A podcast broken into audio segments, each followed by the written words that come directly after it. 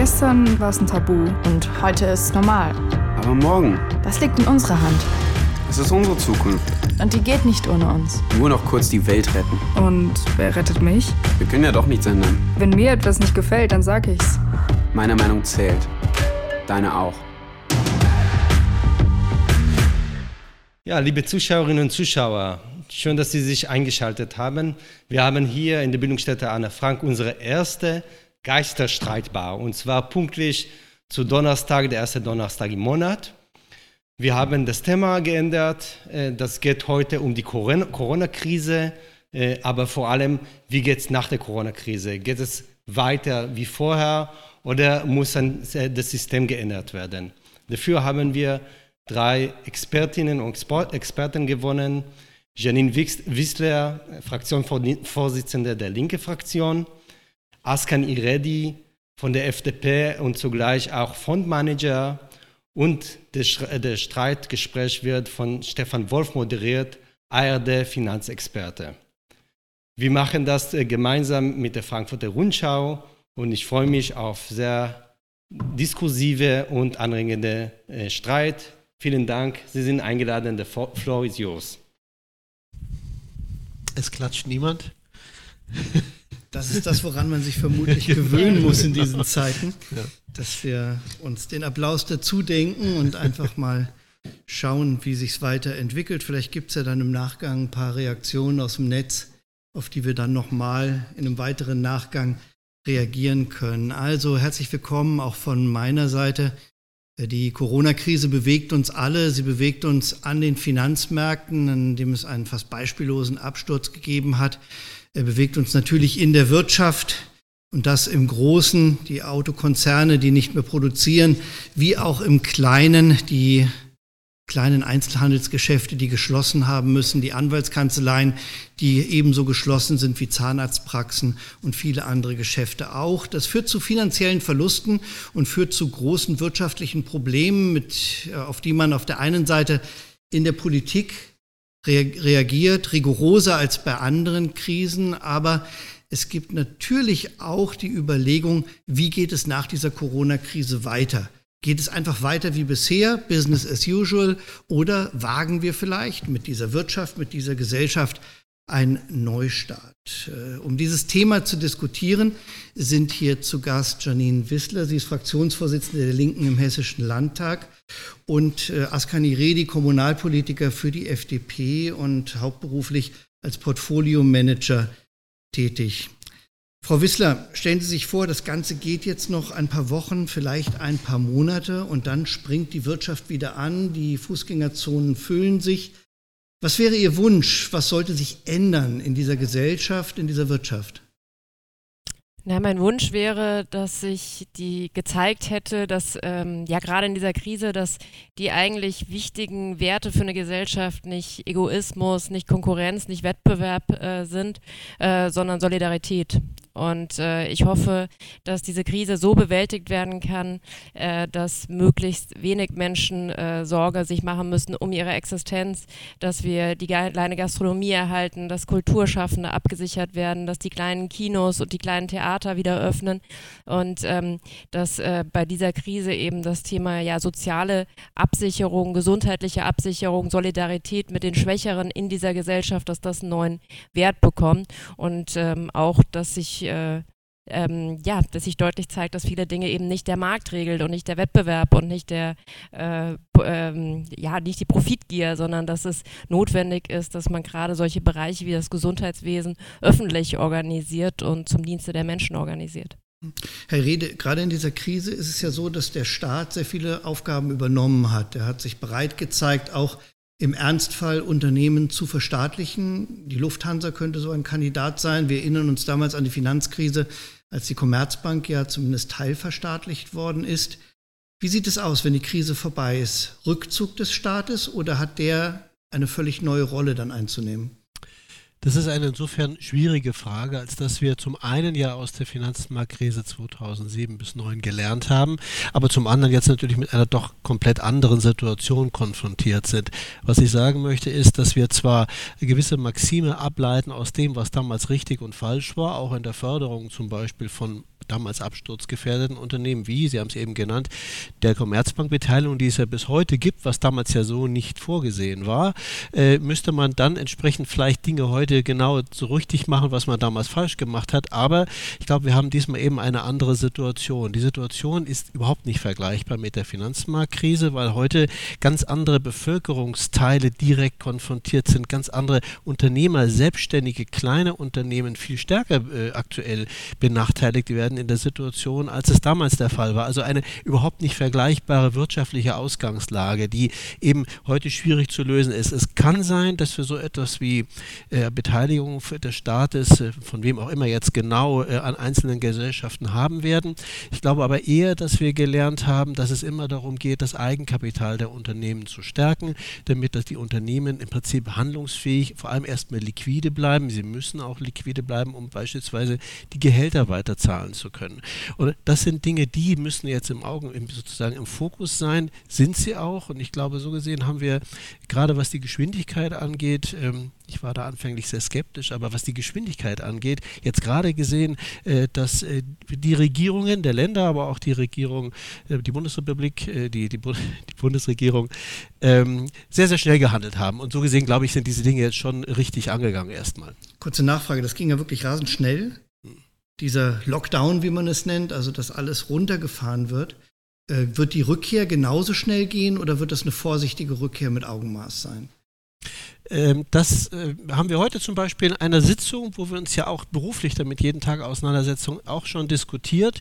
Äh, ich kann sie Ihnen deswegen nicht beantworten, weil es zwei wesentliche Faktoren gibt, die aktuell die Krise beschreiben, nämlich wie geht es mit den Fallraten weiter, was macht sozusagen die globale Konjunktur daraus und was können wir als Bundesrepublik Deutschland, als Land Hessen, als Einzelner denn dann machen und wie geht es dann tatsächlich weiter und vor allem wann. Das sind lauter verschiedene Faktoren, die zusammen zusammengreifen und auch letztlich die Regierenden müssen im richtigen Moment die richtigen Schritte ergreifen, genauso wie sie es ja jetzt auch gerade mussten, um diese Rettungsmaßnahmen einzuleiten. Wir können also heute noch nicht wirklich feststellen, wann kann ich was freigeben und was entwickelt sich wie schnell wieder, wenn sozusagen die Krise ähm, ähm, einem Ende entgegenkommt, was wir aktuell ja auch noch nicht wirklich annehmen, weil eben diese Pandemie erstmal ja nicht aufzuhalten ist, außer wir hätten morgen verfügbar einen Impfstoff, der diejenigen, die schutzbedürftig sind, direkt schützen könnte.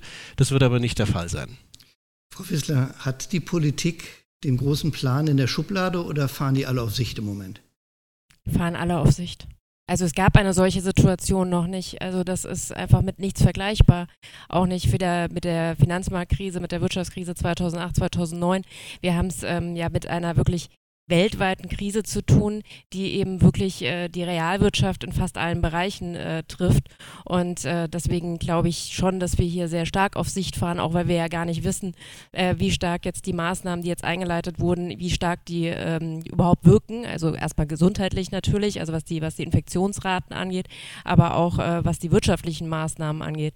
Ich finde eine Sache auch nochmal in Ergänzung äh, ganz interessant, was auch nochmal ein Unterschied ist zur Krise 2008. Damals wurde ja immer von wenn von systemrelevant die Rede war, von Banken gesprochen, von großen Banken, too big to fail.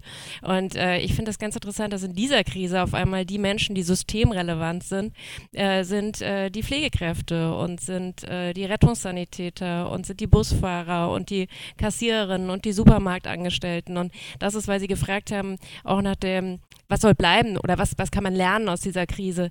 Äh, das würde ich mir doch sehr wünschen, dass diese Menschen, denen jetzt oft abends auf den Balkonen applaudiert wird, vollkommen zu Recht, äh, dass die eine höhere Wertschätzung auch haben nach dieser Krise. Also dass wir wirklich merken, wer sind eigentlich die Menschen, die diese Gesellschaft am Laufen halten. Und das sind Menschen, die oft viel zu wenig verdienen, die schlechte Arbeitsbedingungen haben, die oft ähm, Probleme haben, am Ende des Monats über die Runden zu kommen. Und wenn wir da aus dieser Krise lernen würden, dass diese Menschen mehr Wertschätzung durch gute Arbeitsbedingungen und deutlich höhere Löhne verdient haben, dann wäre das eine wichtige Lehre aus dieser Krise. Ich wollte gerade sagen, klatschen ist ja ganz schön, aber mhm. es zahlt natürlich nicht die Miete. Applaus zahlt keine Miete, richtig. Ja. Äh, mhm. Ist das von Ihnen ein Plädoyer, zum Beispiel den Mindestlohn anzuheben, um gerade diese nicht unbedingt immer hochpreisig bezahlten Fachkräfte mehr zu unterstützen? Der Anhebung des Mindestlohns ist sicher eine Sache, aber ähm, ich finde, vor allem muss man natürlich über die Tarifverträge reden. Und da haben wir eben gerade auch im Bereich des Einzelhandels, haben wir einfach immer eine ganze Menge Unternehmen, die Tarifflucht begangen haben in den letzten Jahren, die gar nicht mehr tarifgebunden sind. Also von daher würde ich sagen, Mindestlohn ist das Mindeste, aber das ist für Menschen in diesen Bereichen äh, viel zu wenig in der Pflege sowieso. Deswegen ähm, muss man darüber reden, dass man eben eine höhere Wertschätzung dieser Berufe eben auch ausdruckt durch ein Lohner, höheres Lohnniveau. Und gerade im Bereich der Pflege äh, muss das Lohnniveau deutlich steigen. Es geht aber auch um die Frage der Entlastung. Und da muss man ja auch sagen, äh, sind die Pflegekräfte, die Gewerkschaft Verdi sagt das ja nicht erst seit gestern, sondern wir haben seit vielen Jahren, ähm, haben wir eine Kampagne, mehr von uns ist besser für alle, heißt die von Verdi, ähm, wo ja auch darum geworben wird, dass es Personalmindeststandards gibt, äh, dass es eine Entlastung gibt, gerade auf den Intensivstationen, weil ja auch der Normalzustand ohne Corona schon absolut ähm, ja, besorgniserregend ist in vielen Krankenhäusern. Und das ist natürlich durch die ganze Ökonomisierung Privatisierung des Gesundheitssystems, durch die Privatisierung, durch die Fallpauschalen ähm, im Gesundheitsbereich ist das natürlich alles noch viel schwieriger geworden. Also von daher, ja, selbstverständlich Erhöhung des Mindestlohns, aber vor allem müssen wir darüber reden, wie wir solche Bereiche eben auch gerade in diesen niedrigen Lohngruppen auch, äh, dass wir da Tarifverträge wieder zur Geltung verhelfen. Herr Riedi, kann der Markt Wertschätzung regeln? Schlecht, an der Stelle schlecht, keine Frage. Wir haben aber das, glaube ich, insgesamt ja als Problem in Deutschland, dass wir nicht unbedingt ein Hochlohnland mehr sind. Das hat sich ja über die letzten Jahre überhaupt äh, seit der Einführung des Euro, das hat eben auch ganz klar ökonomische Gründe in Deutschland dahin entwickelt, dass wir hier vergleichsweise relativ niedrige äh, Löhne und Gehälter haben. Und das setzt sich natürlich in allen Lebenslagen, in allen Lebensbereichen fort, so auch im Gesundheitswesen. Äh, und das drückt sich eben dort aus. Man kann das zwar sozusagen für einen Bereich letztlich steuern, klar. Ähm, dann müssten aber auch beide Vertra äh, Vertragspartner sich am Ende dann darüber auch einigen, dass sie es tun. Per Order de Mufti vom Bundesgesundheitsministerium wird so eine Weisung nicht kommen und auch nicht kommen können. Äh, bleibt also am Ende trotzdem, wie, wie, soll man, wie soll man das angehen? Also durch Wertschätzung sicherlich, aber das wird wahrscheinlich am Ende auch nicht reichen. Ich denke, es ist kein einfaches Thema, ähm, weil eben wir auch in die Tarifautonomie an der Stelle jetzt nicht eingreifen können und auch nicht sollten. Dennoch, und das hat hat auch der Ex-Finanzminister Schäuble schon vor Jahren gesagt, wir brauchen jetzt hierzulande höhere Löhne und Gehälter. Das wäre natürlich schon eine Lösung, aber nicht nur für diesen Arbeitsbereich, sondern für viele andere Bereiche auch. Nur wie macht man's? Äh, wir haben gleichzeitig auch eine Geiz ist geil Mentalität. Auch der Staat ist ja bezüglich seiner eigenen Ausgaben ständig darauf bedacht, und ich weiß es auch aus der Kommunalpolitik, immer nur das billigste Angebot anzunehmen. Wissen Sie, das ist natürlich eine Sache, die sich über Jahre eingeschliffen hat, sodass der Staat auch nicht mehr ausgeben kann, als letztlich immer das, was eigentlich gerade so noch akzeptabel ist, auch für denjenigen, der die Arbeitsleistung ausführt. Ich weiß nicht, wie man davon wegkommen könnte. Das ist aber tatsächlich eine, moralische Frage im, im, im, Rahmen der möglichen Gesetze, also der, der Gesetzgebung aktuell nicht umsetzbar. Glauben Sie denn, dass sich da in der Denke im Moment was ändert? Ich befürchte, dass wir in der Zeit nach der Krise ganz schnell wieder auf alte Pfade zurückkehren werden. Das sicherlich als ein oder andere, vielleicht auch romantisch, äh, noch in Erinnerung bleiben wird. Aber ähm, wir wissen doch, dass die Menschen sehr schnell sozusagen so einen Recovery-Effekt haben, Neuhochdeutsch, wo sie äh, ganz schnell dann auch wieder in alte Verhaltensmuster zurückfallen werden. Und das äh, ist nicht nur das eigene Verhalten, es wird uns ja aus dem Ausland auch vorgemacht. Ähm, wir sollten nicht vergessen, wir sind in einer globalisierten Welt, um das um den Begriff mal an der Stelle nicht un unerheblich mit einzuwerfen, wo wir uns ja auch ständig in Konkurrenzsituationen befinden. Und gerade Länder, die hungriger sind nach Wohlstand, als wir es beispielsweise sind, werden natürlich jede Schwäche, die wir haben, könnten sofort versuchen auszunutzen. Dann also sicherlich uns nicht die Zeit geben, dann sehr lange uns, dass wir uns wieder sehr lange darauf einstellen können, dass die Zeit vielleicht ein bisschen anders geworden ist oder so. Das ist sie nicht, sondern sie wird hinterher letzten Endes die gleichen Herausforderungen haben wie vor der Krise. Wir selber können für uns was daraus lernen. Wir können auch meinetwegen unsere eigenen Werte etwas verschieben oder auch Dinge neu bewerten, was sicherlich an der einen oder anderen Stelle absolut notwendig und richtig ist. Dennoch sozusagen in der Konkurrenzsituation wird sich hinterher nichts ändern, weil die Konkurrenzsituation wird ja immer noch von Menschen gemacht und die Menschen sind auch weiterhin hungrig hungrig nach Wohlstand und nach Weiterkommen. Und da sind gerade die ganzen Emerging Markets zu nennen, die auch gerade in der asiatischen Welt beheimatet sind und die werden relativ schnell wieder Druck machen. Also ich stimme Ihnen zu, äh, wenn Sie sagen, wir haben in Deutschland einen großen Niedriglohnsektor und wir sind nicht mehr das Hochlohnland. Das stimmt und das ist ja auch ähm, eine Folge von politischen Entscheidungen. Gerhard Schröder hat damals gesagt bei der Verkündung der Agenda 2010, wir wollen einen Niedriglohnsektor schaffen. Den haben wir jetzt. Das heißt also, es gibt mehr Arbeitsplätze und es gibt immer mehr Menschen, die haben zwei oder drei davon, weil sie von einem nicht leben können. Und das ist ja alles die Folge von politischen Entwicklungen. Und ähm, dass man das so gemacht hat, liegt ja daran, dass Deutschland zum Beispiel eine sehr, ähm, eine sehr aggressive Exportstrategie äh, verfolgt hat und eben ähm, mit den Exporten weltweit wettbewerbsfähig sein wollte und damit aber auch andere Länder unter Druck gesetzt hat. Deutschland ist ja nicht einfach Opfer einer Globalisierung und Opfer eines Konkurrenzdrucks, den es global gibt, sondern Deutschland ist da ja auch ganz massiv Player und wirtschaftet andere oder sorgt dafür, dass andere Volkswirtschaften äh, Probleme dadurch bekommen. Und ich finde, was man machen kann, liegt ja deutlich auf der Hand. Es wurde jetzt eben gesagt, man soll nicht eingreifen in die Tarifautonomie. Leider hat man doch jahrelang in die Tarifautonomie eingegriffen eingegriffen und zwar zugunsten der Kapitalseite und zulasten der Gewerkschaften. Also die gesamten Hartz-Gesetze zum Beispiel, die Ausweitung der Leiharbeit durch Hartz I, aber auch die Einführung von Hartz IV hat doch eine Rutschbahn der Löhne in Gang gesetzt und hat dafür gesorgt, die Kampfkraft der Gewerkschaften zu schwächen.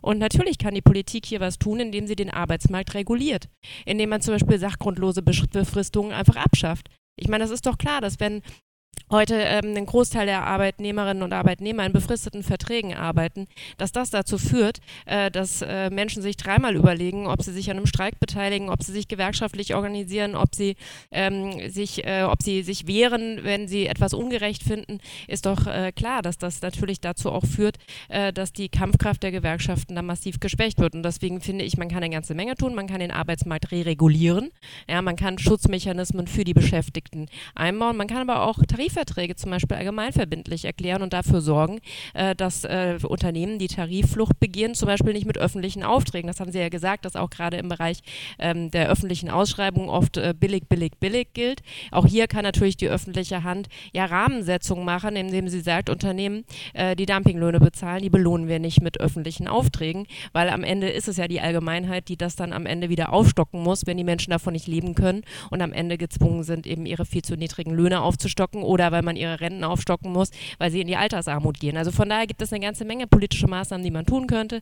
Ähm, da ist in den letzten Jahren eine ganze Menge passiert in die falsche Richtung und das hat, äh, das war aber politisch so gewollt und deswegen ist es keine naturwüchsige Entwicklung und auch nicht einfach etwas, was dem internationalen Wettbewerb allein geschuldet ist, sondern es sind ganz bewusste Entscheidungen, die man in Deutschland getroffen hat und die man andersrum auch andere Länder innerhalb der Europäischen Union enorm unter Druck gesetzt hat, eben durch ein Lohndumping, was ganz bewusst auch von Deutschland gemacht wurde. Die jüngsten Arbeitsmarktdaten aus den USA, die haben uns einen kleinen Vorgeschmack geliefert, was eine Auswirkung der Krise sein könnte. Die sind nämlich auf ein neues Rekordhoch gesprungen. Innerhalb einer Woche nur haben sie sich verzehnfacht, die Anträge auf Arbeitslosengeld, die zum ersten Mal gestellt werden. Äh, angesichts einer solchen Entwicklung, und der Arbeitsmarkt war ja in den vergangenen Jahren relativ robust, ist dann ein solcher Zeitpunkt wie aktuell dieser der richtige Zeitpunkt für Arbeitsmarktreformen? Also in gewisser Weise äh, kann man diese amerikanischen Verhältnisse ja nicht auf unsere übertragen. So gesehen muss man schon davor warnen, eins zu eins zu vergleichen. Hätten wir amerikanisches Arbeitsrecht, äh, hätten wir genau die Arbeitslosigkeit sprunghaft, die jetzt auch in den USA zu erkennen ist. Wir haben de facto im März 470.000 Erstanträge für Kurzarbeitergeld bekommen in Deutschland. Das ist gegenüber 1000 im Jahr zuvor, äh, glaube ich, ganz klar der Ausdruck, was bei uns auch ja natürlich durch den Gesetzgeber so gemacht, eben dann die Konsequenz am Arbeitsmarkt, Arbeitsmarkt ist und es wird eben von staatlichen Stellen, um es mal ganz allgemein zu formulieren, getragen das Kosten, dieser Kostenblock, der ja eigentlich bedeutet, dass die Menschen erstmal nichts zu tun haben werden. Ähm, wie lange das geht, können wir nur hoffen, dass tatsächlich, und wir haben da ja eine gute Erfahrung gemacht in der letzten Krise, dass das so funktioniert in der Überbrückung, können wir nur hoffen, dass es diesmal auch wieder funktioniert. Wissen wir aber nicht. Ähm, Klar ist, der Arbeitsmarkt atmet immer, er atmet ja auch konjunkturell. Wir haben die letzten Jahre gewisserweise eine günstige Situation gehabt. Äh, dass das auch immer mal wieder atmen wird zukünftig, ist normal.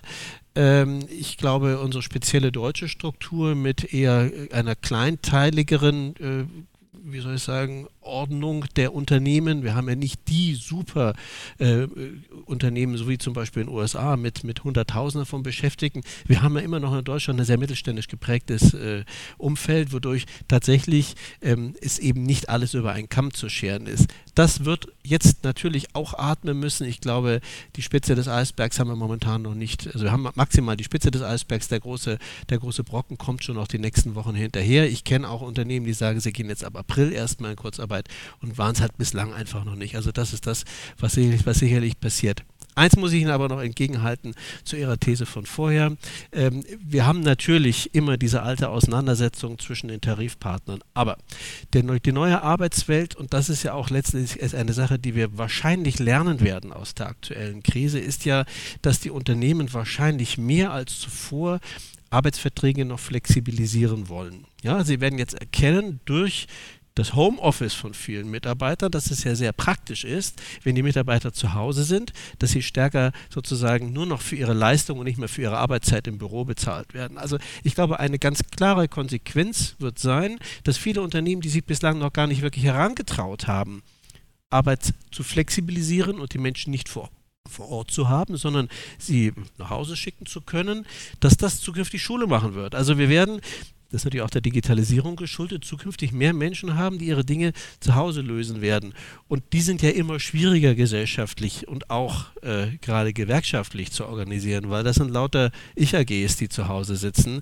Äh, und ich glaube ganz im Ernst, dass sozusagen alte Modelle hier nichts taugen, sondern es geht schlichtweg darum, wie wird sich das sozusagen der Arbeitsprozess der Zukunft gestalten. Und da ist gerade durch diese Krise aus meiner Sicht ein Grundstein dafür gelegt, dass sich unser Arbeitsmarkt in Deutschland Deutschland unsere Betätigungsfelder stark verändern werden. Das kann man positiv sehen. Ich sehe es jetzt erstmal auch positiv, hat aber natürlich auch Konsequenzen, weil sozusagen Arbeitsverträge etwaig dann im Nachgang oder zukünftig anders geschlossen werden, als sie bislang abgeschlossen worden sind.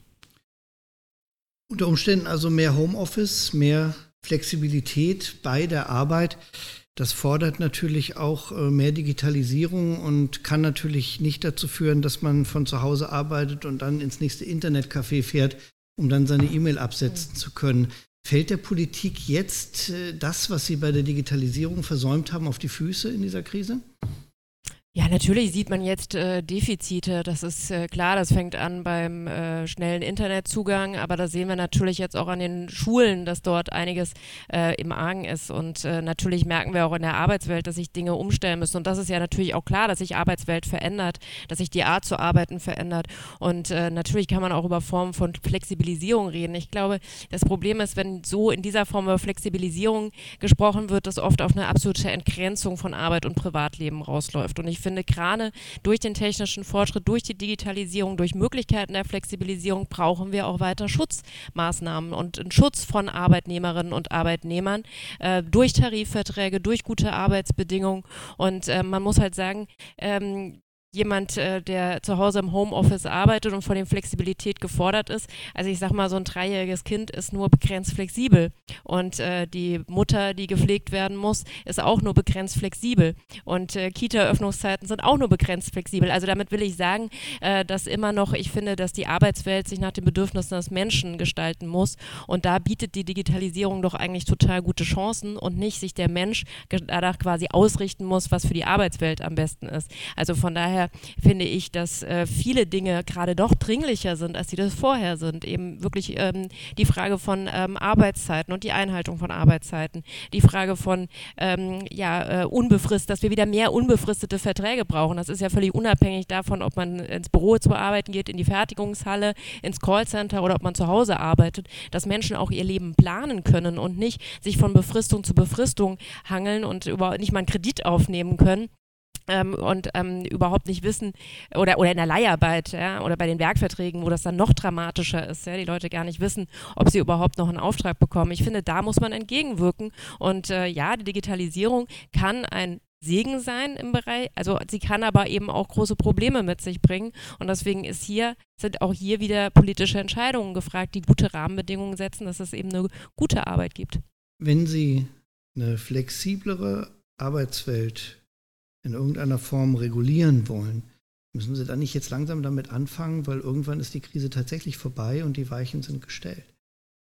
Naja, es ist ja, also es ist nicht so, dass wir das äh, nicht gefordert hätten. Auf uns hört ja keiner. Nein, also ich meine, wir haben ja schon äh, in den letzten Jahren immer wieder gefordert, dass wir hier ähm, Regulierung brauchen und äh, nicht nur wir als Linke, sondern auch die Gewerkschaften fordern das ja ganz klar. Ja, dass es man eben nicht zulassen darf, dass es zu einer völligen Entgrenzung von ähm, Arbeit äh, und äh, Privatleben kommt. Natürlich müssen wir das machen. Jetzt, natürlich ist es jetzt in dieser Krise nicht ganz einfach, wirklich äh, die Weichenstellung dahin zu stellen. Ähm, bisschen was gibt es ja jetzt an Maßnahmen. Also jetzt das Kurzarbeitergeld, ähm, dass da der Bundestag nochmal drüber entschieden hat. Ähm, und ich glaube auch, dass es ausgeweitet werden muss. Ähm, ist ja eine wichtige arbeitsmarktpolitische Maßnahme, um jetzt einfach Jobs zu schützen. Ähm, aber natürlich ähm, müssen wir auch über den Bereich äh, reden. Mhm. Herr Iredi, in der Krise 2008, 2009, da wurde vor allen Dingen Geld in die Finanzmärkte gepumpt, um diese eben davor zu schützen, zu versiegen und eben zu versagen.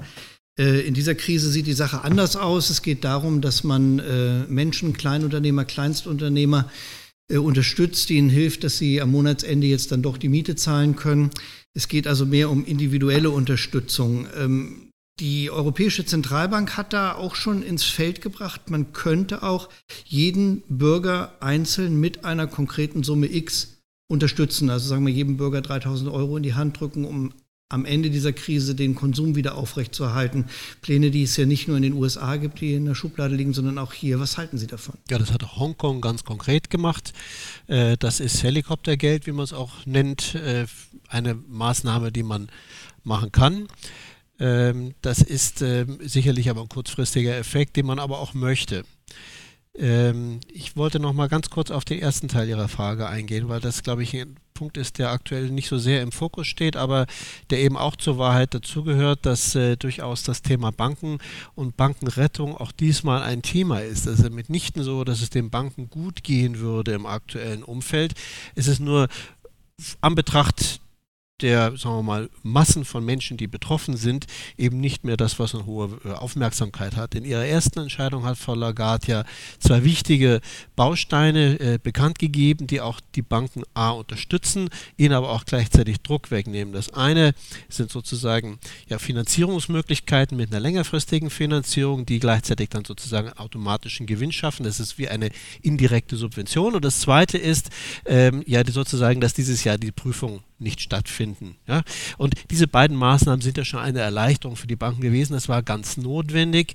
Und wir sehen auch, dass weitere Schritte eben auch notwendig sind, weil die Banken werden natürlich in dem Umfeld so wie 2008, 2009 ebenfalls an die Wand gedrückt. Das betrifft ja auch die Banken genauso wie alle anderen Unternehmen. Und bei den Banken ist es immer wichtig, dass sie überlebensfähig sind, weil eben daran so viel hängt. Das hat sich nicht geändert zur letzten Krise. Es wird nur diesmal weniger wahrgenommen. Ich glaube, äh, das ist aber damit auch ähm, hinreichend erklärt. Wir haben ansonsten äh, für den Einzelnen eben nicht so sehr viel weitere Möglichkeiten als das, was jetzt glücklicherweise gemacht worden ist. Das wichtigste Instrument ist aus meiner Sicht immer das Thema Steuerstundung als erster Schritt. Zweitens halt Maßnahmen, die sehr vergünstigte oder kostenlose Kredite sind oder halt direkte Zuwendungen.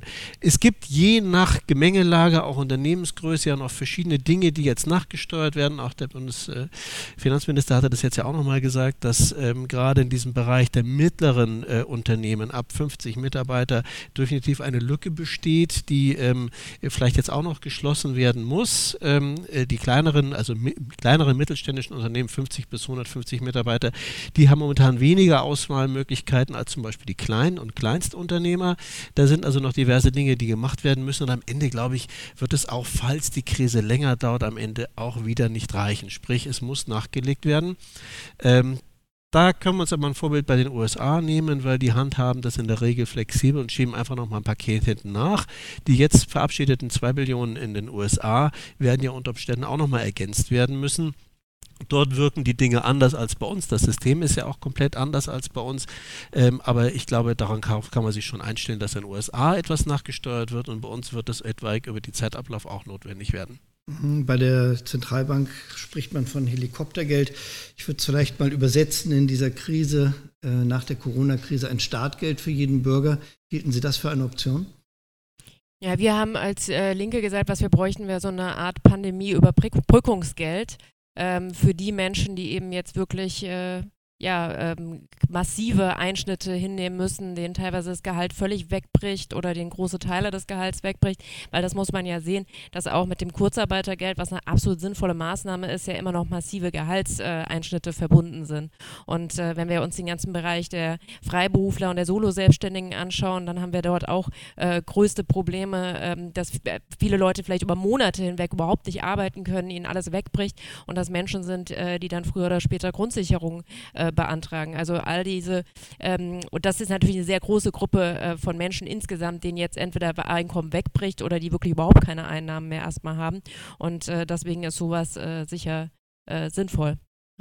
Mhm. Von so einer Einmalzahlung ist ja die Überlegung gar nicht mal weit äh, hin zu einem bedingungslosen Grundeinkommen, was jetzt auch gerade wieder, habe ich zumindest das Gefühl, ein Thema wird. Ja, das wird ja auch bei uns in der Partei äh, diskutiert, äh, durchaus kontrovers.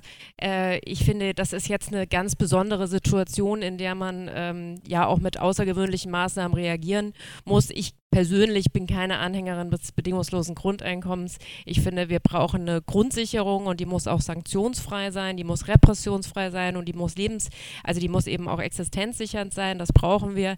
Aber ich bin äh, nicht der Meinung, dass wir ähm, Menschen, die ja, von ihrer Arbeit leben können müssen. Ja? Also durch äh, gute Löhne, durch Tarifverträge äh, bin ich jetzt keine Anhängerin davon, sondern ich bin eher der Meinung, äh, dann sollte man eher über die Frage der Arbeitszeitverkürzung reden, der gerechteren Verteilung von Arbeit, weil es gibt, die Menschen machen 1,8 Milliarden Überstunden pro Jahr, äh, die Lebensarbeitszeit wird verlängert, die Wochenarbeitszeit wird in vielen Bereichen verlängert. Deswegen fände ich es sinnvoller, statt über das bedingungslose Grundeinkommen zu diskutieren, über eine äh, gerechtere Verteilung von Arbeit und um massive massive ähm, Ausbau ähm, des öffentlichen Sektors, also Bereiche Gesundheit, Pflege, Bildung, Kindererziehung, all diese Bereiche, da das Geld in die Hand zu nehmen und hier auch massiv äh, Arbeitsplätze zu schaffen, finde ich sinnvoller. Aber in dieser Ausnahmesituation, glaube ich, kann man auch über solche Maßnahmen reden. Sie hatten Steuererleichterungen ins Feld geführt. Äh, wie weit ist der Weg von einer einmaligen Steuererleichterung oder Steuerstundung hin zu einer Steuerreform? Ja, ähm, Steuerreformen sind natürlich jetzt, glaube ich, äh, gerade nicht das, was ganz dringend äh, als Sofortmaßnahme auf den Tisch gehört, weil wir wissen auch, aktuell können ja gar keine Steuern gezahlt werden. Deswegen äh, ist eine Steuerreform vielleicht nicht das dringlichste Thema. Ähm, aber um diesen Blick über den Tellerrand rauszuwerfen, ähm, ist natürlich eine Steuerreform immer etwas, was einem äh, Liberalen äh, auf der Seele brennt. Mindestens Uns auch. eine. Wir verstehen Sie nur andersrum. Naja, also äh, als erstes mal hinsichtlich einer Vereinfachung des Steuersystems. Also ich glaube, dass äh, die, diesen, diesen, diesen Konsens an der Stelle können wir vielleicht auch treffen. Ich glaube, unser Steuersystem ist jetzt zuallererst mal zu kompliziert. Deswegen hatte die FDP ja übrigens auch gefordert, dass äh, als Vorauszahlung oder als Einmalleistungen von den Finanzämtern auf Basis des 2019er bezahlten Steueraufkommens praktisch eine Rückerstattung stattfindet, weil dort ja schon eine Prüfung stattgefunden hat und man weiß, was derjenige verdient, man ihn so gesehen viel leichter pauschal etwas zuwenden kann, weil man auch weiß, wie die finanziellen Verhältnisse sind. Alles, was jetzt gemacht worden ist, sind ja absolute Pauschallösungen, die eben nicht Rücksicht nehmen auf verschiedenste, sehr komplizierte Sachverhalte. Also mit Pauschallösungen kann man natürlich nicht sozusagen vom Handwerker, der alleine arbeitet, bis hin zu jemandem, der 30 Mitarbeiter hat und, keine Ahnung, Fuhrpark pflegt beispielsweise, gleichermaßen die Menschen behandeln. Das ist sehr schwierig. Deswegen ist natürlich so eine Steuererklärung schon was Gerechteres. Die Idee darauf, eine Rückzahlung äh, ganz pauschal wiederum auch zu machen, ist deswegen praktisch, weil man dann schon auf dem bestehenden System aufsetzt. Das macht natürlich noch keine Steuerreform. Das ist praktisch nur sozusagen das, was man als aktuelle Subvention machen könnte, Subvention zur Überbrückung der Notsituation. Ähm, Steuerreformen sind, finde ich, immer äh, ein, ein Dauerthema, was in Deutschland sicherlich fehlt. Es hat sich bis jetzt noch keiner, keiner dran gewagt. Genauso, und das sehen wir auch, äh, die wahren Gesundheitsreformen äh, waren zwar viele, aber es waren nie Reformen, es waren immer Verschlimmbesserungen die letzten Jahre. Äh, und ich glaube, das sind die großen Themen, was uns diesmal wieder auffällt, äh, die natürlich äh, eine, eine Lösung brauchen. Wir sind aktuell wahrscheinlich weiter weg davon denn je. Und ich befürchte auch, dass hinterher, nachdem dieser Kostenblock jetzt in der aktuellen aktuellen Krise hier explodiert, wir keine Politiker finden werden, der aktuell regierenden Parteien, die bereit sind, diese Dinge dann mal anzugehen, weil dann hat man erstmal einen riesigen Kostenberg, den man wieder versucht abzubauen und da wird wahrscheinlich eine Steuerreform, die eine Steuerunsicherheit im Aufkommen dann nach sich ziehen würde, wird man erstmal verschieben wollen, weil da muss man erstmal gucken, dass man die Bilanz sozusagen wieder in Ordnung bringt, die Haushalte saniert und das wird das Thema für 2021 und 2022 sein. Also ich bin ehrlich gesagt aktuell leider nicht optimistisch bei dieser Frage. Das heißt also, Sie erwarten eher, dass es einen richtig scharfen Tritt auf die Sparbremse danach gibt. Ja, also irgendwoher muss das Geld kommen. Nochmal, äh, wir können uns zwar in Deutschland jetzt nochmal auf Bundesebene eine deutlich höhere Staatsverschuldung leisten. Äh, das wird ja auch so sein am Ende, nur äh, wird man auch gleichzeitig ähm, dann natürlich sich jetzt auch gerade, was, Sozialsystem, was die Sozialsysteme angeht und gerade das eben angesprochene Kurzarbeitergeld, das kostet natürlich einen Haufen Geld. Da gibt es jetzt einen Nachtragshaushalt von 10 Milliarden Euro, das ist ja auch nicht ganz wenig, ja, nur für dieses kleine Thema. Äh, da werden wir uns schon natürlich letztlich auf, auf große Umwälzungen die nächsten Jahre einstellen müssen. Zumindest die heilige Kuh schwarze Null steht nicht mehr. Also in dieser Krise sowieso nicht. Aber ich finde, die schwarze Null und die Schuldenbremse ist sowieso eine äh, wirtschaftspolitische Verirrung äh, in den letzten Jahren gewesen, die grundsätzlich falsch ist, weil sie faktisch eine Investitionsbremse war.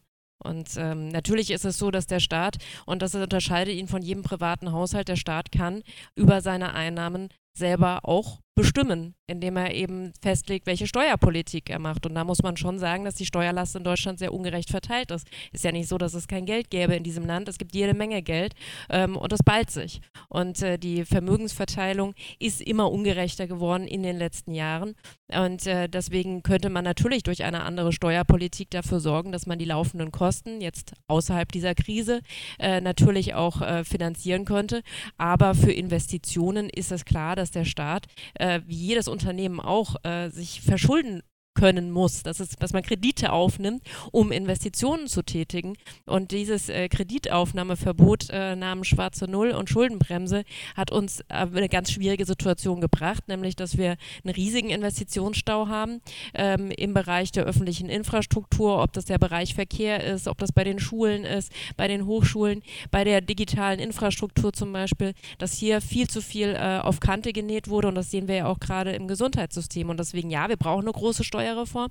Aber ich finde, die muss daran angelegt sein, dass die mit den starken Schultern eben auch mehr beitragen äh, zur Finanzierung der öffentlichen Aufgaben. Und jetzt speziell in dieser Krise glaube ich, ähm, dass man, wenn wir über die Frage Steuer und Steuerzurückerstattung äh, sprechen, dass wir natürlich viele damit gar nicht erreichen. Also jetzt zum Beispiel die Rentnerin die eh ähm, kaum über die Runden kommt, äh, die bisher darauf angewiesen war, zur Tafel zu gehen, weil ihre Rente einfach nicht reicht, die, wo die Tafel aber jetzt die Tafeln ihrer Arbeit eingestellt haben, ähm, was eh schon ein sozialpolitischer Skandal ist, dass Menschen ähm, im Alter zur, zur Tafel gehen müssen und nicht über die Runden kommen.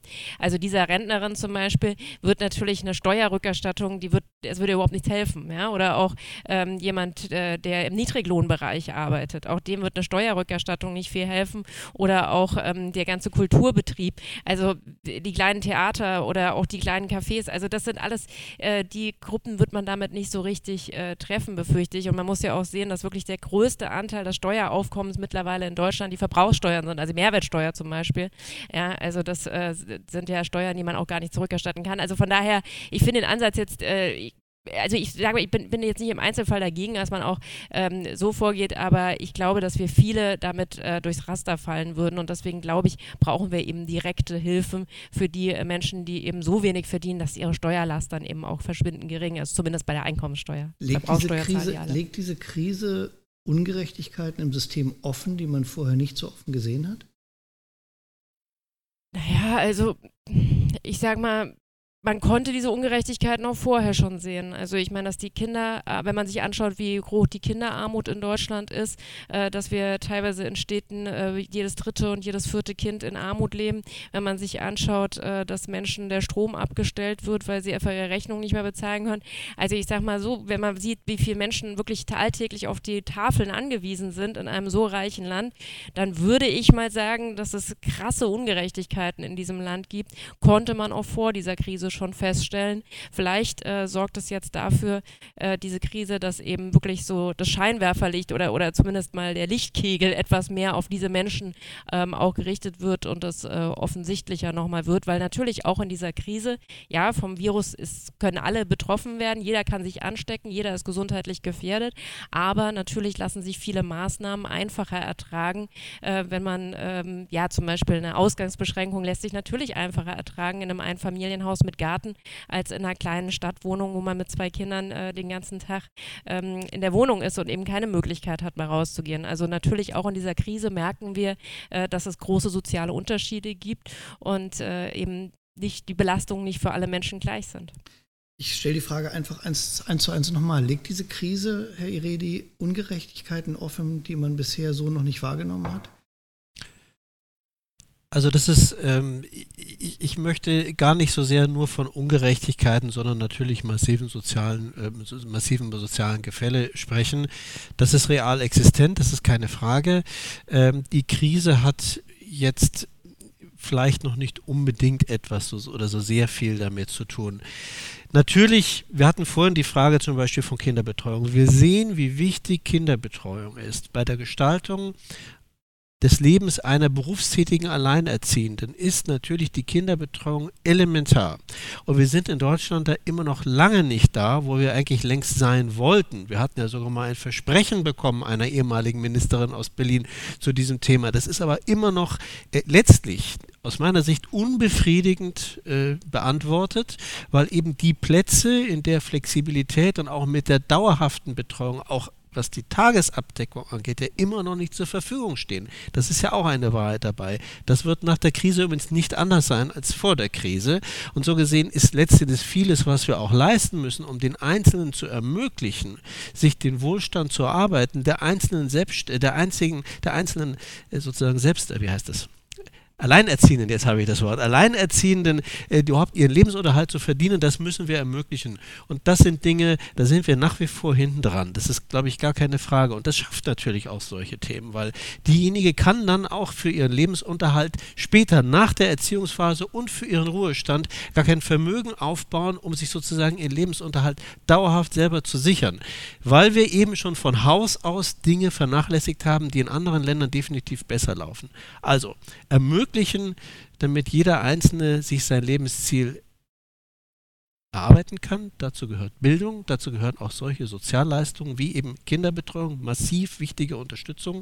Und am Ende wird diese Gesellschaft natürlich immer etwas ungerecht bleiben, weil auch nicht jeder dasselbe will und auch nicht jeder die gleichen Voraussetzungen hat. Wir müssen daran arbeiten, dass jeder individuell sein Leben gestalten kann, aber auch gleiche Voraussetzungen für den Staat bekommt. Und der Staat ist immer das, was Bildung ausmacht. Und Bildung die wird auch zukünftig der entscheidende Punkt sein, damit Menschen glücklich und selbstbestimmt ihr Leben regeln können. Wird dieses Land nach dieser Krise ein anderes sein? Ich glaube, in einem schon, weil wir werden daraus lernen, dass äh, Verantwortung für den anderen wichtig ist. Wir halten momentan Distanz, so wie hier am Tisch auch, äh, aber ich glaube, es ist tatsächlich etwas distanzfreier geworden, weil wir uns etwas tiefer wieder in die Augen gucken und man muss natürlich auch einmal eine Hand schütteln können, einfach nur durch den Blickkontakt. Das ist eine positive Geste, die wir neu lernen. Ähm, so gesehen glaube ich, ähm, etwas mehr Ernsthaftigkeit wird schon, wird schon kommen. Äh, Nochmal, das hatte ich aber vorhin schon gesagt, bedauerlicherweise keine besonders erfreuliche ähnliche These, wir werden auch schnell zu diversen alten Verhaltensmustern zurückkehren, weil eben entweder der Kampf ums pure Überleben zurückkehrt, wo man gucken muss, dass man eben seinen Lebensunterhalt bestreitet, dass die Kinder rechtzeitig weggebracht sind und so weiter und so fort. Äh, zum einen und zum anderen äh, ist es dann letztlich auch so, dass Dinge bedauerlicherweise auch von Menschen schnell vergessen werden. Das hat auch Vorteile, weil wir sollten nicht vergessen, wir reden die ganze Zeit nicht darüber, dass wir eine Corona-Krise haben, dass wir eine Pandemie haben. Jetzt sind es aktuell 100 Todesopfer pro Tag.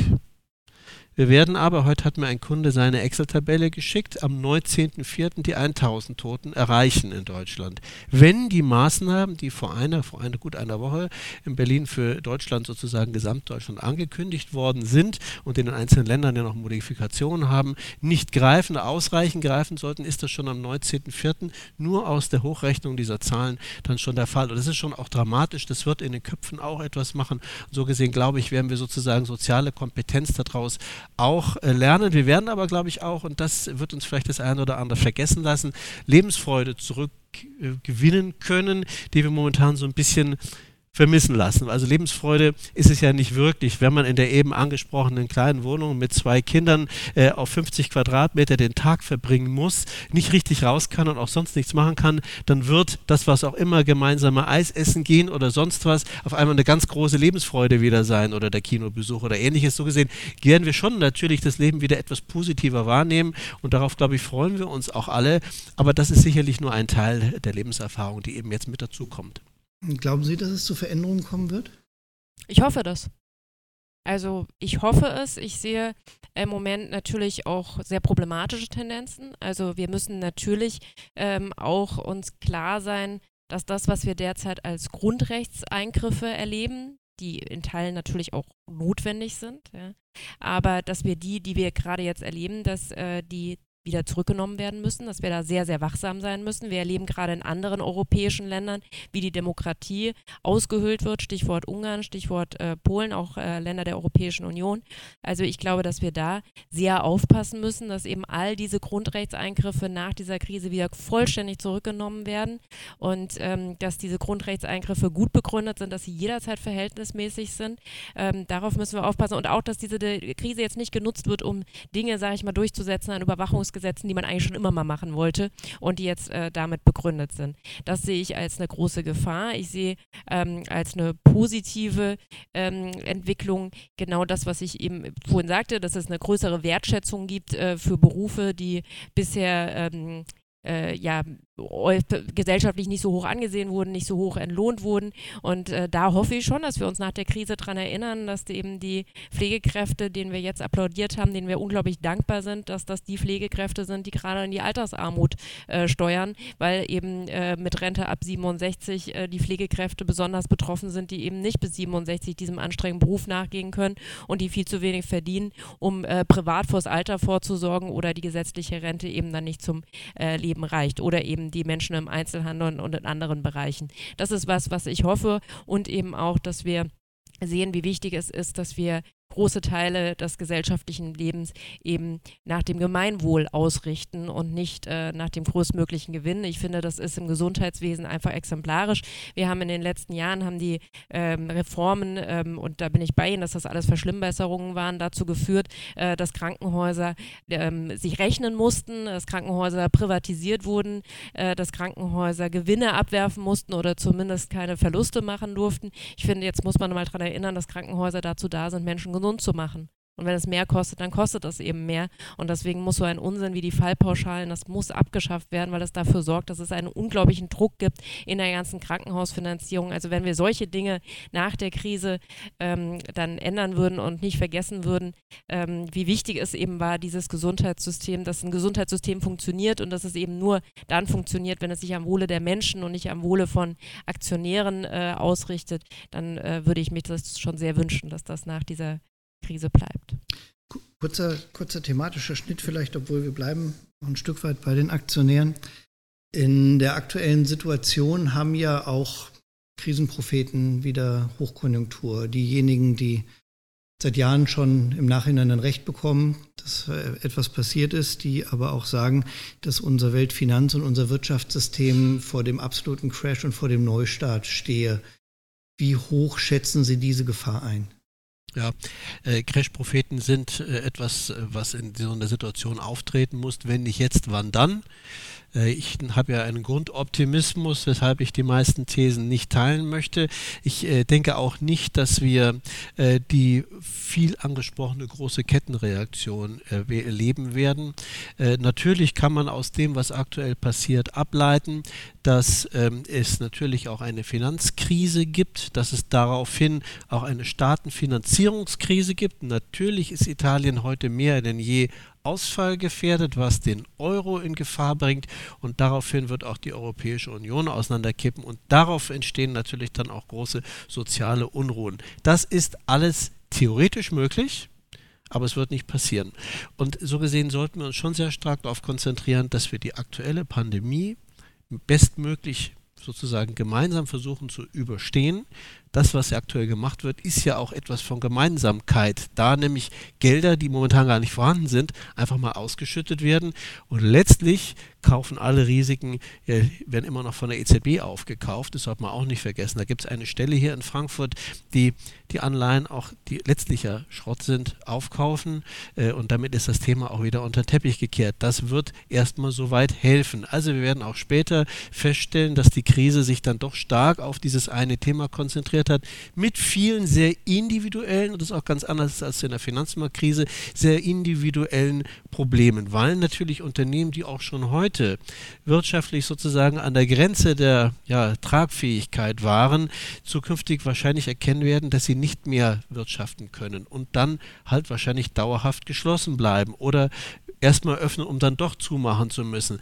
Das wird sich schon letztlich in einem niedrigen, einem niedrigen Wirtschaftswachstum ausdrücken. Ich rede jetzt nicht von dem sich unter Umständen sehr schnell erholenden Wirtschaftszyklus, der sozusagen das, was wir momentan auf der Unterseite haben, dann wieder nach oben ausgleicht, sondern dass das sozusagen, was wir vor der Krise hatten, auch nach der Krise eins zu eins dasselbe sein wird. Glaube ich nicht, weil dafür war der Einschnitt jetzt zu stark. Und natürlich wird es den einen oder anderen auch dazu bewegen, beispielsweise aufzuhören, die Firma ganz zu schließen und ähnliches. Also ich glaube, das, äh, das werden wir dann am Ende schon feststellen. Wie gesagt, aber es ist eine sehr individuelle äh, Frage, die eben jeder Einzelne für sich selber beantworten muss. Haben Sie das hier schon so erlebt, dass äh, Politik, Wirtschaft und Finanzen so eng ineinander verzahnt waren wie aktuell in dieser Krise? Ja, ich würde mir wünschen, dass das vielleicht sogar noch weitergehen würde. Ähm, äh, erstmal hatte ich den Eindruck, also Frau Merkel hat sich ja erstmal einige Tage überhaupt nicht gezeigt, äh, wollte wahrscheinlich in ihrer uns mittlerweile bekannten Art abwarten, wie die gesellschaftliche Strömung ist, um dann adäquat darauf zu reagieren, um nicht selber agieren zu müssen. Ähm, das ähm, ist ja dann auch geglückt. Sie hat ja dann in dem Moment, wo sie angefangen hat zu handeln, letztlich richtig gehandelt. Ähm, dennoch hatte ich immer den Eindruck, dass noch nicht so ganz richtig zugehört zugehört wird, weil eben natürlich, äh, sagen wir mal, der Konzern VW andere Bedürfnisse hat als der Fischer aus einem kleinen Siel an der Nordseeküste. sozusagen es ganz unterschiedliche Bedürfnislagen gibt, die sich auch entsprechend so unterschiedlich äußern, dass man eben jetzt nicht äh, einfach nur pauschal alles mit einem und dem gleichen Thema abhandeln könnte. Das wird auch noch weiterer Aussteuerungsbedarf nach sich ziehen. So gesehen ist Zuhören, glaube ich, auch für die Politik weiterhin ganz, ganz notwendig notwendig. Ähm, Im Übrigen wäre natürlich am allerschönsten, wenn ganz schnell eine Therapie gefunden werden würde. Eine der Mittel, die momentan auch schon in Phase 3 im Test sind, unter Umständen anschlagen und sich bei den Erkrankten dann doch positiv auf den Krankheitsverlauf auswirken. Das ist meine große Hoffnung, dass wir schon im Mai hier vielleicht positive Daten haben und das würde sich natürlich dann sehr schnell auch befriedigen, nicht nur für die Seele, sondern letztlich auch gerade für die Erkrankten auswirken. Und äh, aber die Seele würde dann auch gleichzeitig aufatmen und das Wirtschaftstreiben Schreiben neu beginnen. Und das wäre natürlich aus meiner Sicht das Allerwichtigste und das Positivste, was jetzt passieren kann. Diese Breite der Bedürfnisse, die eben geschildert wurde, vom Fischer bis zum Großkonzern, ist das das eigentlich Neue, wenn man sich die Krise aus wirtschaftlicher Sicht betrachtet? Ja, es ist sicher etwas, was es von anderen äh, Krisen unterscheidet das eben wirklich die Betroffenheit so unglaublich breit. Also es gibt ein paar wenige Wirtschaftszweige, die nicht betroffen sind oder die jetzt sogar zum Teil sogar gut verdienen in dieser Krise. Aber es ist eben doch eine sehr, sehr breite Betroffenheit da.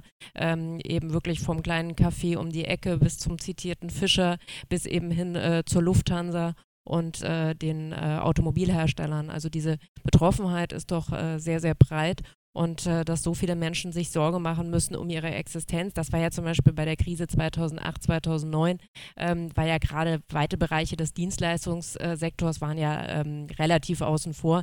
Äh, das ist sicher eine neue Entwicklung. Ja. Mhm. Und wie wollen Sie in der Politik dieser Neuentwicklung begegnen? Naja, also klar ist ja, was jetzt auf den Weg gebracht wurde, das haben wir, da haben wir jetzt auch in Hessen und ähm, auf Bundesebene dem auch zugestimmt, äh, mit der einen oder anderen Anforderung oder einen oder anderen Forderung, aber im Grundsatz haben wir dem ja zugestimmt, dass wir eben jetzt Hilfspakete brauchen.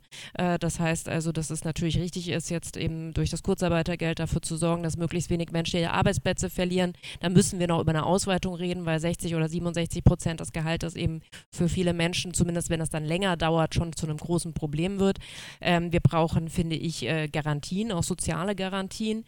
Äh, da fand ich äh, richtig, dass die Bundeskanzlerin erstmal an alle appelliert hat und gesagt hat, wir sind alle in der Verantwortung, aber natürlich muss man auch die Verantwortung Einzelner besonders betonen und da sind natürlich jetzt die Arbeitgeber in der Verantwortung, eben auch zu schauen, was ist wirklich dringend notwendig an Arbeit, wo können wir Leute jetzt äh, nach Hause schicken, entweder ins Homeoffice oder ganz nach Hause, um Ansteckungsketten zu unterbrechen.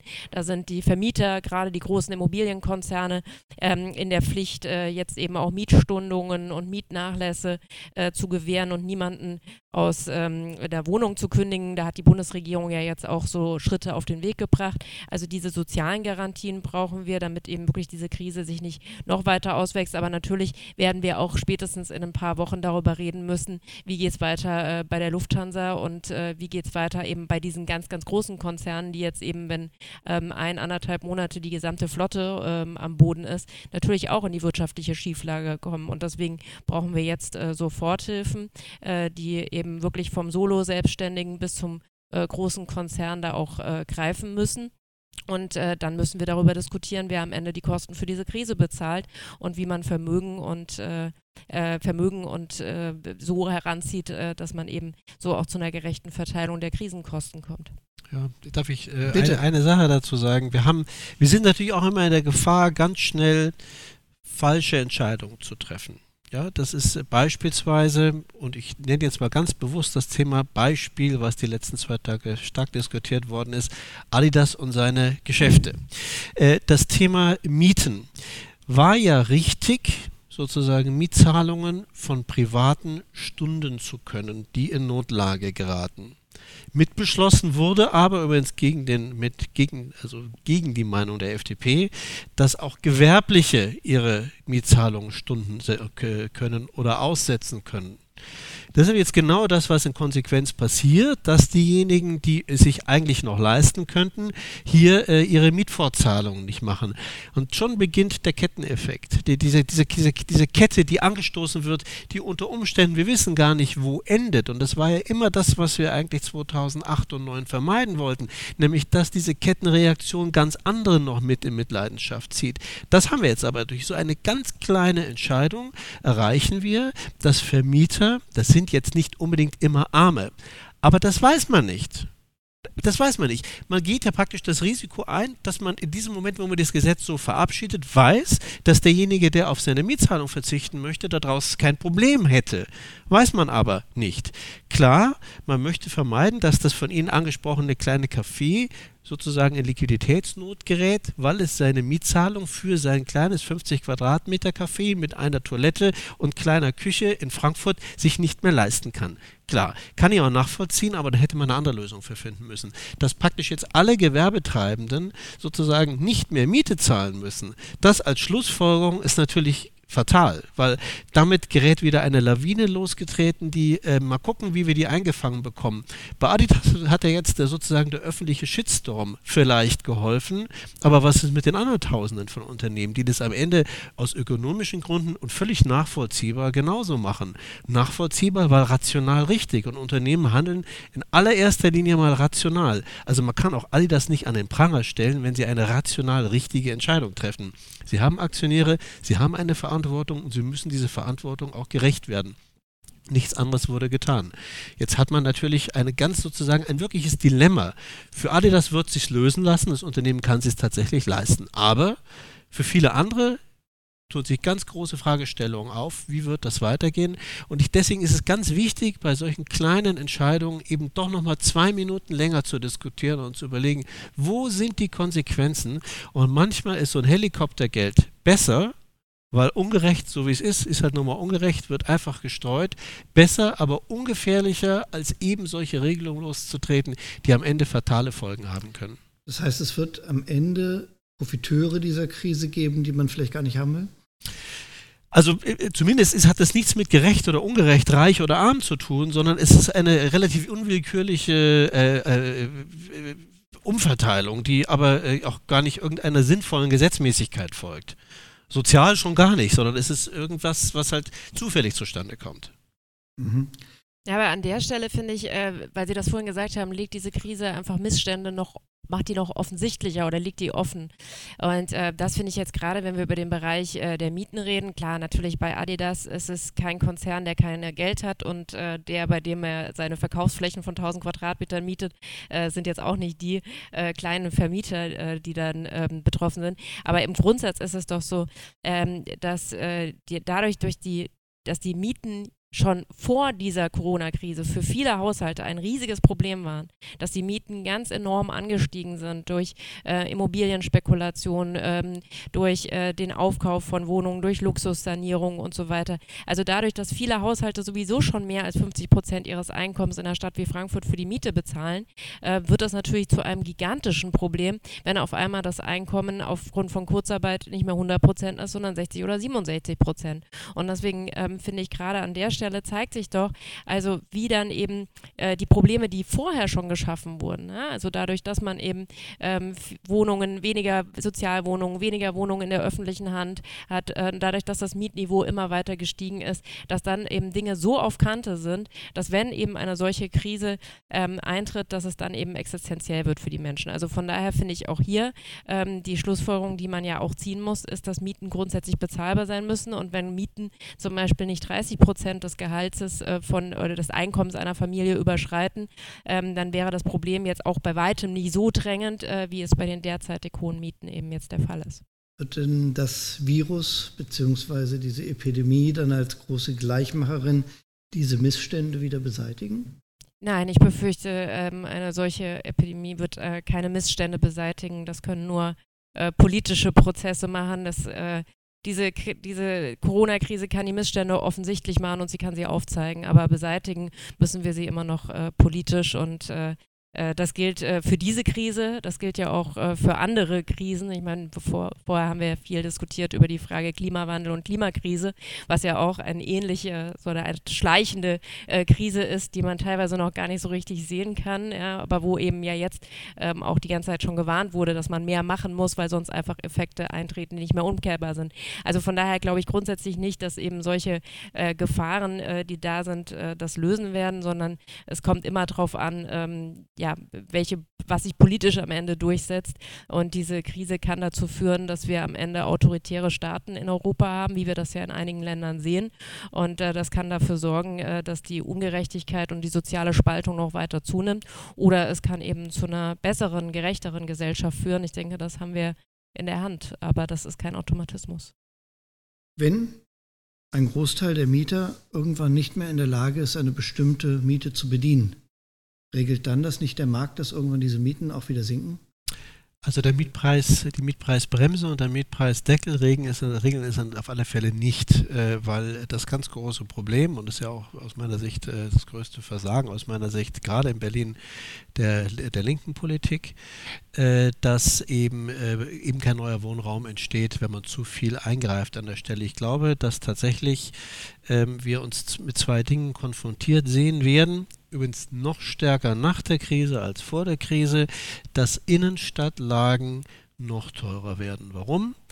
Ähm, wir werden aus der Digitalisierung eins lernen, dass äh, viele Flächen, die wir heute noch haben, auch Büroflächen, zukünftig vielleicht weniger gebraucht werden, aber repräsentative Flächen, die sich ja eher im Innenstadtbereich befinden, attraktiv bleiben und damit auch teuer bleiben. Das führt dazu, dass gerade Innenstadtbereiche noch teurer werden. Das ist also aus meiner Sicht ein ganz klarer Trend der, der Digitalisierung.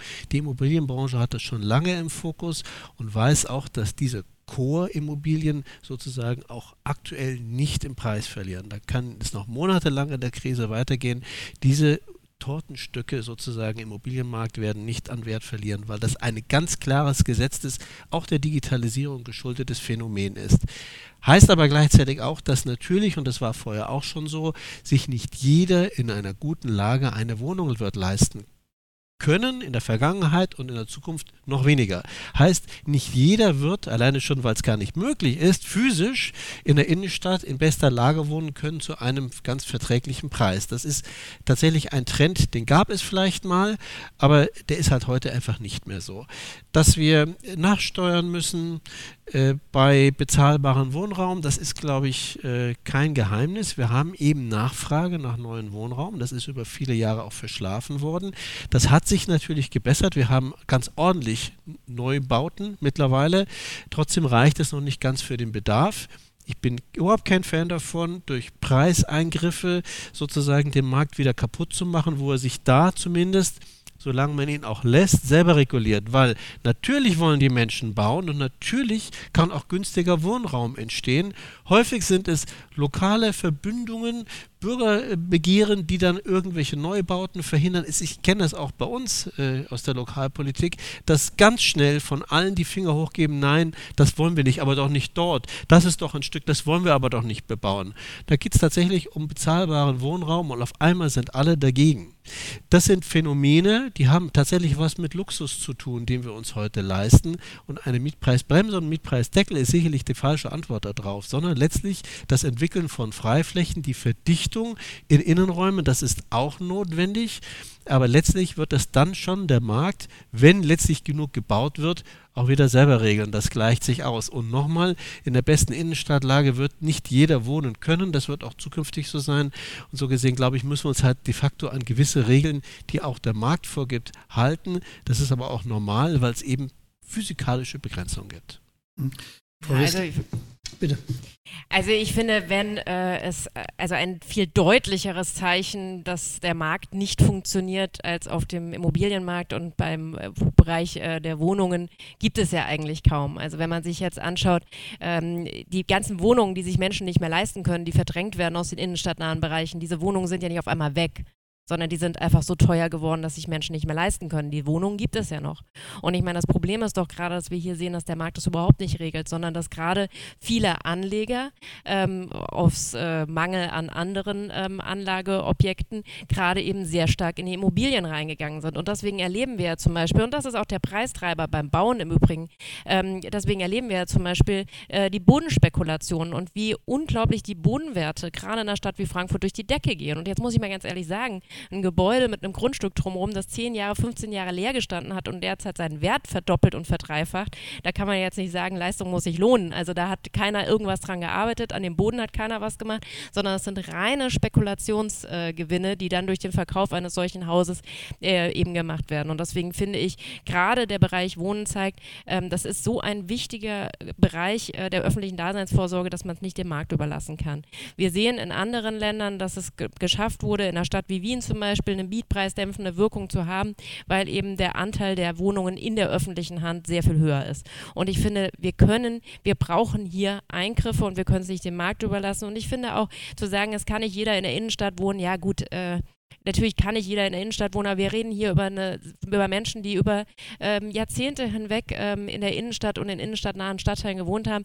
Da kann man jetzt nicht einfach denen sagen, ja, eure Wohnung ist zu teuer, kann halt nicht jeder in der Innenstadt wohnen. Also ich möchte nicht, dass wir am Ende die Gentrifizierung immer weitergeht, Menschen aus den Innenstädten verdrängt werden und wir eben einfach auf einmal nur noch in der Innenstadt irgendwelche Rechtsanwaltkanzleien und Notarkanzleien und irgendwie repräsentative Flächen haben, ähm, sondern dass wir eine ähm, Mischung auch in der Stadtgesellschaft haben. Und ich finde, das wird nicht gehen ohne Eingriffe. Ja, und da müssen wir über die Frage von Enteignung reden, finde ich. Ich finde richtig, dass das in Berlin gemacht wird. Ich meine, so ein Unternehmen wie Vonovia, das muss man mal sagen, die bauen ja keine Wohnung. Die kaufen Wohnungen auf ähm, und äh, treiben die Biete in die, die Preise in die Höhe. Die schaffen ja keinen Wohnraum. Das ist ja eigentlich ein äh, Finanzinvestor mit angeschlossener Wohnungswirtschaft, habe ich mal gelesen. Ja? Ähm, und wir, natürlich brauchen wir sowas wie eine wirksame Mietpreisbremse, um die Mieterinnen und Mieter zu schützen, damit die Mieten nicht immer weiter um die die De äh, durch die Decke gehen. Aber hier brauchen wir ganz klar staatliche Eingriffe und staatliche Maßnahmen und auch Veränderungen im Eigentum, Verhältnissen auf dem Wohnungsmarkt. Ich habe, äh, es ist ja nun wirklich kein Thema, was erst seit Corona virulent sozusagen geworden ist. Trotzdem würde ich Ihnen gern die Gelegenheit geben, nochmal zu erwidern wir haben keine Marktwirtschaft an der Stelle. Überhaupt leben wir in einer sozialen Marktwirtschaft und beim Bauen erst recht. Bauen ist heute eine extrem komplizierte Angelegenheit geworden, aufgrund von unzähligen Vorschriften und vor allem der knappen Flächenverfügbarkeit. Frankfurt insofern ein schlechtes Beispiel, weil in Frankfurt verhältnismäßig viel gebaut wird und Frankfurt ist eine kreisfreie Stadt, hat sehr begrenztes Platz. Kontingent, was überhaupt zur Verfügung steht. Nehmen wir Berlin, wo Sie ja reagieren, wo sehr viel Platz zur Verfügung steht, aber nicht gebaut wird. Warum? Weil die falsche Politik gemacht wird. Also, es ist sehr einfach, gerade in Berlin wäre Entwicklungsfläche möglich. Dort findet Gentrifizierung aber statt, weil die Stadt so wahnsinnig attraktiv ist und deswegen die Menschen, die anderen Menschen verdrängen. Ich finde das auch sehr traurig, aber es ist auch immer eine Möglichkeit der Gestaltung von Lebensräumen, beispielsweise über B-Pläne. Und wer diese B-Pläne eben nicht richtig schreibt und gestaltet, das sozusagen dem Zufall und der Willkür letztlich an der Stelle des Marktes überlässt, der gar kein echter Markt ist, der sieht sich dann tatsächlich der Spekulation ausgeliefert. Ich bin nicht gegen Spekulation, ganz im Gegenteil. Aber ich denke, es geht eben schon darum, dass beim Gestalten von Lebensräumen man letztlich äh, gestaltend eingreifen kann. Und man kann, kann man, man muss das tun und es wird auch gemacht. Wir haben keine Marktwirtschaft in der Wohnungswirtschaft. Schon lange nicht mehr. Und so gesehen ist diese sozusagen Ableitung daraus, dass es jetzt die Spekulanten sind, die, die, die Boden, den Boden aufkaufen und deswegen alle Menschen verdrängen, eben nicht so ganz der Wahrheit entsprechen. Und eine kleine Hoffnung habe ich auch, wenn ich Wohnungen sehe, die hier in Frankfurt für 18.000 Euro pro Quadratmeter angeboten werden, hoffe ich dann auch manchmal, dass ein Bauträger sich vielleicht aktuell auch mal verhoben hat, damit sowas mal wieder billiger wird. Natürlich ist auch die aktuelle Krise ganz gut dafür, dass sehr spekulative Menschen, die unter Umständen das alles auch noch auf Kredit gemacht haben, was sie nämlich haben, unter Umständen sich auch mal verzocken. Dafür sind Krisen eben natürlich auch gut. Am Ende geht es darum, lebenswert, aber auch für ein gesundes Auskommen der Menschen zu sorgen. Und das geht am Ende auch nur über zumindest eine kleine gelenkte Marktwirtschaft. Die nennt man bei uns soziale Marktwirtschaft. Und die haben wir auch, auch in der Wohnungswirtschaft. Ja, aber ich glaube, angesichts der hohen Mieten können wir jetzt nicht einfach darauf hoffen, dass sich das irgendwie von selber wieder reguliert, sondern wir müssen schon handeln. Und da haben Sie ja insofern recht, dass in einer Stadt wie Frankfurt haben wir, für, also ist der Platz, den wir haben, ist begrenzt. Und äh, da, wo eben jetzt ein äh, Wohnturm entsteht äh, mit äh, Eigentumswohnungen äh, zu astronomischen Preisen und äh, teuren Mietwohnungen, weil dort ein privater Investor baut, der natürlich möglichst viel verdienen will. Und das haben Sie ja vollkommen recht. Natürlich sind das die Gesetze des Marktes. Ich meine, wenn jemand ähm, Immobilien mit Immobilien Geld verdienen will, dann baut er natürlich keine Wohnungen für Geringverdiener, für Studierende, für Rentner und ähm, ähm, ähm Alleinerziehende, sondern da baut er natürlich ähm,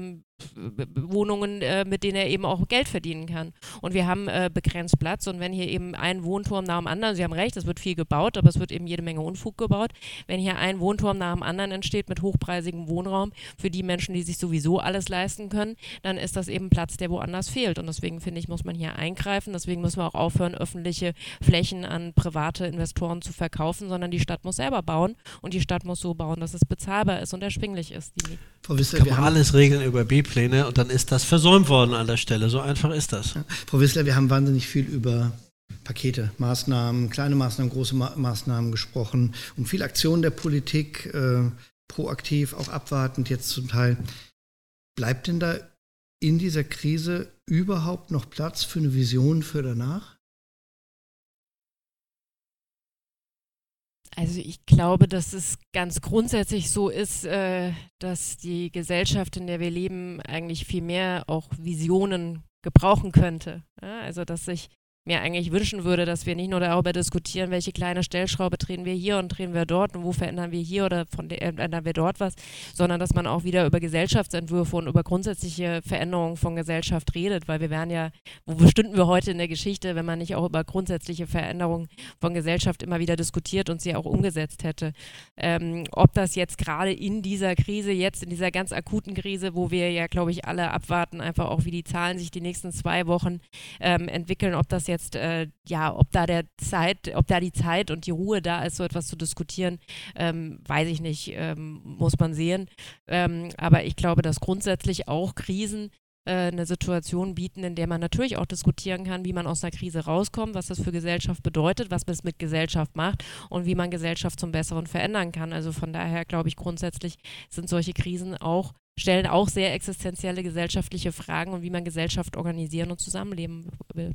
Glauben Sie, dass jetzt die Zeit für Visionen ist? Ich hoffe, dass äh, wir wegkommen von der Idee, dass ich das Horten von Klopapier für mich alleine zu Hause die Lösung der Zukunftsfragen ist, sondern wir mehr dazu kommen zu überlegen, wie kann man eigentlich tatsächlich besser gestalten. Ja, äh, das ist durchaus eine Chance, die in dem aktuellen ähm, Prozess liegt. Es ist ja erstmal ein Prozess, wir, wir kennen nämlich den Ausgang noch nicht. Und äh, ich hoffe sehr, dass das alles sehr viel schneller geht, als wir uns das momentan vorstellen können, dass wir auch schneller wieder herauskommen. Am Ende glaube ich nicht daran, dass die Menschen ähm, so sehr lernfähig sind, sondern ich glaube schon, dass jeder am Ende auch wieder für sich selber sorgen wird wollen. Und das ist auch, glaube ich, ganz berechtigt. Aber ähm, ich glaube schon, dass so etwas wie, wie, Verantwortung, gesellschaftliches Miteinander gestärkt werden könnte. Wir haben ja momentan vor allem ein Leck, eine, eine Lücke im, im Gemein in der Gemeinschaft, sprich im Zusammensein, im sich zusammen, zusammen begeben können, äh, treffen können, äh, wie auch immer, einen Kaffee zusammen trinken können. Das ist momentan das, was ausgesetzt ist. Das ist natürlich eine große Sehnsucht, die wieder entsteht auf mehr Gemeinsamkeit. So gesehen hat das durchaus einen positiven Effekt. Ich glaube auch, dass sozusagen etwas mehr Vergnügen, Reisefreudigkeit, das sind alles Effekte, die daraus entstehen werden. Also der Reisebranche wird danach wahrscheinlich ein unglaublicher Boom entstehen, weil die Menschen werden hungrig danach sein, den ausgefallenen Osterurlaub irgendwann nachholen zu können. Ich glaube, das sind Dinge, die, auf die wir uns am Ende freuen können und vielleicht entsteht auch etwas Lernen daraus. Am Ende muss auch der eine oder andere sein Geschäftsmodell, um über den Unternehmen zu bleiben, auch nochmal nachjustieren und das kann ja auch einen positiven Effekt haben. Wünschenswert wäre, keine Frage, dass so etwas wie ein nachhaltiges Handeln etwas stärker in den Vordergrund gerückt. Wir haben das Thema Klimadebatte die letzten Wochen vergessen, weil wir vordergründig jetzt andere Themen haben. Dennoch bleibt natürlich am Ende auch das immer noch eine offene Fragestellung. Die Klimabilanz für 2020 ist sensationell, die ist ganz toll. Die ist natürlich in dieser Form so nicht zu wiederholen. Ähm, aber ähm, wir werden vielleicht den einen oder anderen Konsumverzicht auch daraus ableiten, wo wir sehen, das brauchen wir eigentlich so nicht. Aber dass daraus ein komplett neues Gesellschaftsbild entsteht, den Eindruck habe ich nicht, äh, weil am Ende wird auch etwas Narzissmus und ich möchte mein Leben wieder genießen auch eine Schlussfolgerung sein. Nehmen wir mal an, Ihnen beiden wird jetzt äh, ein langer, gesunder, tiefer Schlaf geschenkt und Sie wachen wieder auf und die Krise ist vorbei. In welcher Welt wachen Sie auf, Herr Iredi? Ja, in der Nachkrisenzeit in jedem Fall. Und ähm, ich möchte ganz gern den Italienurlaub nachholen, der äh, mir schon seit Monaten vor Augen ist und den ich jetzt aber selbstverständlich noch nicht in allernächster Nähe sehe. Ja. Wo wachen Sie auf, Frau Wissler? Ja, äh, äh, für mich äh, persönlich in der Tat würde ich mich auch äh, freuen, irgendwie überhaupt wieder mit äh, Freunden sich abends treffen zu können und den Sommermonate zu genießen und ähm, wieder die Berge zu fahren, was ich sehr gerne mache. Ähm, und gesellschaftlich, ja, ähm, ich hoffe, dass wir ähm, durch diese Krise so durchkommen, dass wir wirklich ähm, eine möglichst große soziale Absicherung für möglichst viele Menschen ähm, erreichen und dass wir danach äh, Lehren ziehen, auch für die Zukunft. Und äh, was ich eingangs sagte, ich glaube, dass es einen Begriff gibt, der der Leitgedanke sein muss, der uns nicht nur durch diese Krise leiten muss, und das ist der Begriff der Solidarität. Weil ich glaube, Solidarität ist der wichtigste gesellschaftliche Wert, den es gibt. Und der ist in den letzten Jahren an vielen Stellen einfach ein bisschen in den Hintergrund getreten, dass man gesagt hat, Konkurrenz und Wettbewerb sind Triebfeder von Gesellschaft. Ich glaube, dass ähm, die Solidarität das Entscheidende ist und äh, die wird auch darüber entscheiden, wie wir durch diese Krise kommen. Am Ende sind es also dann doch auch große Werte, die zählen, aber auch die kleinen Dinge, die wir im Moment schmerzlich vermissen. Askani Redi, Kommunalpolitiker für die FDP und Anlageexperte, Fondsmanager. Schön, dass Sie da waren. Vielen herzlichen Dank. Und Janine Wissler, Fraktionsvorsitzende der Linken im Hessischen Landtag. Auch Ihnen herzlichen Dank fürs Kommen und für diese sehr lebendige Diskussion und Ihnen ein Vielen Dank fürs Zuhören.